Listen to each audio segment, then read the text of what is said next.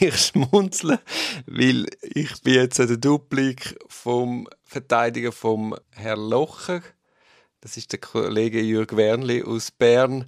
Und ich muss schmunzeln, weil seine Duplik hat sieben Seiten und ein Drittel von diesen sieben Seiten sind offensichtlich Kopien aus den Akten. Also man weiß schon, wo das anzielt. Äh, da kommt mir auch gerade eine lustige Geschichte in den Sinn.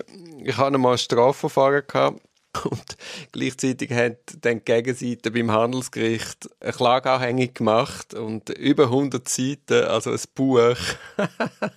und dort haben wir einen riesen Spass daraus gemacht, so kurz wie möglich zu antworten. Und ich habe es, glaube ich, auf, auf, ein, auf Blatt gebracht, also Hin- und Rückseite. und äh, das muss ich jetzt gerade denken, wenn ich da die Duplik sehe vom Herrn Werdli. Ach, es ist so schade, dass der Kollege Münch ausgerechnet heute in Thun ist und er ist auch völlig gefangen in seiner Hauptverhandlung, weil die nehmen ganz viel Beweis ab, was für uns Zürcher schon sehr außergewöhnlich ist. Und es geht drunter und drüber. Ich hatte ihn vorher schnell am Telefon gehabt. Ich musste sagen, ich kriege leider keine Zeit, deine Probleme anzuhören. Ich muss jetzt da mich mit dem Plädoyer Wernli befassen.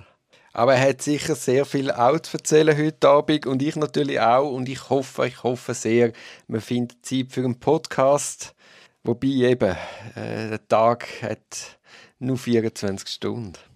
Also zurück zur Verteidigung vom Herrn Locher. Er geht brutal auf den Punkt. Er scheint auch getroffen sein vom Vorwurf der Aktenverdrehung. Er nimmt den Steilpass auf und widerlegt anhand von Aktenstellen, dass eben kein Vertrag ist. Zum Schluss äußert er sich dann noch betreffend Ersatzforderung, ob die überhaupt hinreichend substanziert worden ist. Natürlich immer unter dem Vorbehalt, dass sie begründet ist.